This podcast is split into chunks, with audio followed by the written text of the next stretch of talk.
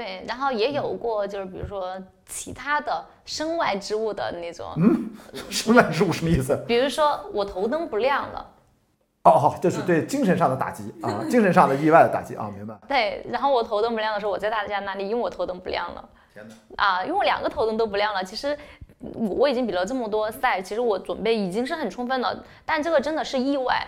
但意外发生的时候身边，没人是吧？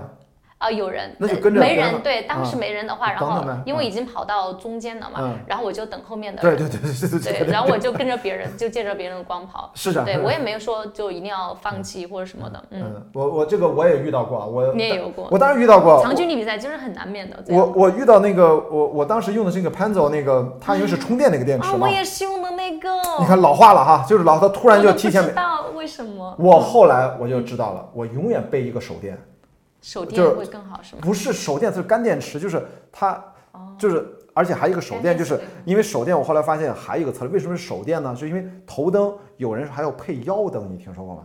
加在腰上，我觉得那个有点多余啊。嗯但是手电是什么呢？头灯之外，有的一些特别的情况，你在手上可以随便指，头往这儿看，往这儿指，往下，手还低嘛，照得更亮一嗯点。所以说，它本来是我的一个备用电源，同时它还起到灵活性，我可以哦打哪儿。学习了，就是因为我上次都是两个都是就充电的，嗯对，所以说我要准备一个干电池。是的，我觉得就两个头灯这个光源的呃种类要给它错开，就是你第二个头灯不用非得是呃这个手电啊，也可以是个头灯，但是最好是五号电池和七号电池的，一个是充电电池的，呃，这个我吃过一次亏，我好像。我好像也是大加那里比赛，也是那个大加那里比赛。对，如果没记错，就因为我记得反复大加那比赛不是有一个来回绕下山的，反正有一很长一条路，很长一条路，就一个大下坡就是，最大最大下坡，然后一直绕，一直绕，一直绕是最。难的那个下坡那儿。对对对对对。哎，那哇，我们居然都是在那儿，对，就在那儿。然后我我我我也是在那儿等，我也没办法。我所以，我一问你这种情况，你看大家都是一样的，经验都是一样的，遇到所有的问题处理的方法也都是类似的，不要慌张，也不要一个人行动，就真的等。嗯在越野跑上，我们今天讲的这个安全的问题，要补充一句，就是呃，如果你遇到了问题，你要第一时间向别人求助。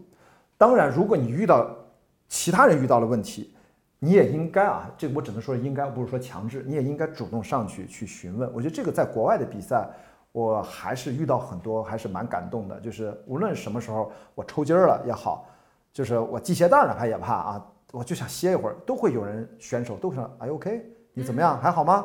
他们一定会问你。我觉得这个这个文化，我觉得值得我们国内的朋友们啊，包括我们的赛事总监们啊，更专业的、更专业一点的赛事组委会们，大家互相要彼此关心，哎呀，彼此关心。你你有看到别人受伤或者参与过遇到这种情况？因为说跑得快，你能看到的比较机会 比较少，我觉得。对精英选精英选手就出现问题的相对来说要少一点点。对，好，这个是我，因为我自己如果熟悉我的朋友知道，我在一八年在军人之旅的确参与过一次运动员啊从悬崖上掉下去，我们去救他，那次也是一个很怎么说很特别的一个体验，让我就意识到我们我们在赛道上只有依靠彼此。你当然专业的救援队伍他们也会，如果是很专业的组委会，他们到达的会非常迅速。但是万一遇到什么恶劣天气，遇到什么特别情况怎么办？我我跟你说，只能靠我们运动员之间、参赛选手之间彼此的帮助，只能人和人之间就应该是这样的。我觉得这是越野跑带给我的一个感触。那能不能讲一讲今天这个你经历了这么多之后，你这么多比赛经验，遇到了这么多安全相关的问题，把自己训练的，好像我觉得安全意识应该是非常完善，经验也非常丰富。你自己感觉自己有什么样的变化吗？这几年，这几年关于安全方面，心态上有什么样的变化？会，就是觉得自己受伤会越来越少了。就刚开始比赛就是磕磕碰碰特别多，尤其是我以前是参加自行车比赛，年轻嘛，啊，对，就是比较 稍微莽撞一点点，对。然后慢慢的就是觉得心态越来越平和，然后准备越来越充分，会看更多的信息。嗯，就是其实看啊，就是呃，如果呃你也很了解呃这个越野跑这个运动对一般人的发展的影响，就像向福昭这样的呃高水平运动员，只要他找到了一个能让自己很舒适的这样的一个比赛的节奏，运动运动的生命周期其实非常长，就是你可以把你的高水平的成绩啊，当然这个里面涉及到一个强度管理的问题。你看我刚才不是说最早讲两个三角形，第二个三角形其中一点就是强度管理。哦，对，我想到咱们有一个还可以提一句跟安全有关的，哎，就是训练过度的问题。这个我是呃在二零一五年年底一六年，我编辑了一本跑步的书，叫《跑到最后是飞翔》，把我身边的一些好朋友的跑步的故事征集上来，包括里面呃在二零一二年也救助过杨元在军人之旅赛道上的鲍呃呃是是鲍晶晶吧？对，是一个新加坡的一个女士，非常棒的故事。呃，包括还有 Brian Bauer。呃，各种老外的故事都在里面，其中有一个就是来自澳大利亚的程小远，他就全文讲述了自己呃运动过度这样的一个综合症的全过程啊，非常痛苦，然后他怎么克服它，重新调整过来。他现在也是很棒很棒的越野跑者了，那是他几年前的事情了。所以呢，要提醒大家，就是嗯，也很热爱这项东西，你再怎么热爱越野跑，也要这种适度啊，这个强度要控制好。你自己有没有说特别疲惫？训练量或者比赛量太大，会对身体造成的一些啊隐患，你都能感觉到有吗？其实其实很惭愧，真的我是从来没有因为训练过度而造成不愉快，还有身体的不爽。哦，你刚才说了以赛代练，其实你的训练其实更多的是你的比赛。对我平时训练来说相对来说少，而且我是会让自己愉快的训练。嗯，对我会找到自己的方法，然后比如说长距离训练训练量大的话，距离长的话，我就会和朋友一起嘛。对，然后就会让惭愧呢？你难道不应该是骄傲？你难道就是说我应该凡尔赛一把吗？对吧？好吧，因为因为我也是这样，嗨，就是因为我真的我没有这种，对我也没有我，但是我我我，所以说我会就觉得永远都很想参加比赛，永远都会，我就觉得我会可以参一直参加，我活到老参加到老，因为我参加 我去霞慕里参就是比了 UTMB 过后，就是看到哇这个年龄，比如说呃一八年的时候呃 UTMB 组别。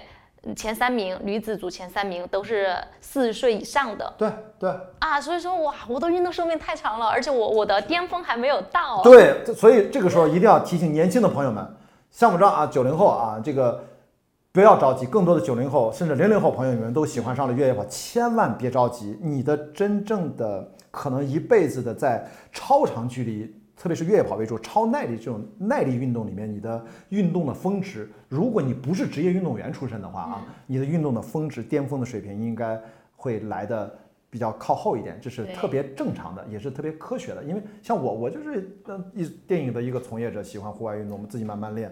我的当然我我我就上不去了，因为我就没想去。你的峰值还没有到。呃，我我其实一直希望做一个我喜欢的自己兴趣爱好去做推广。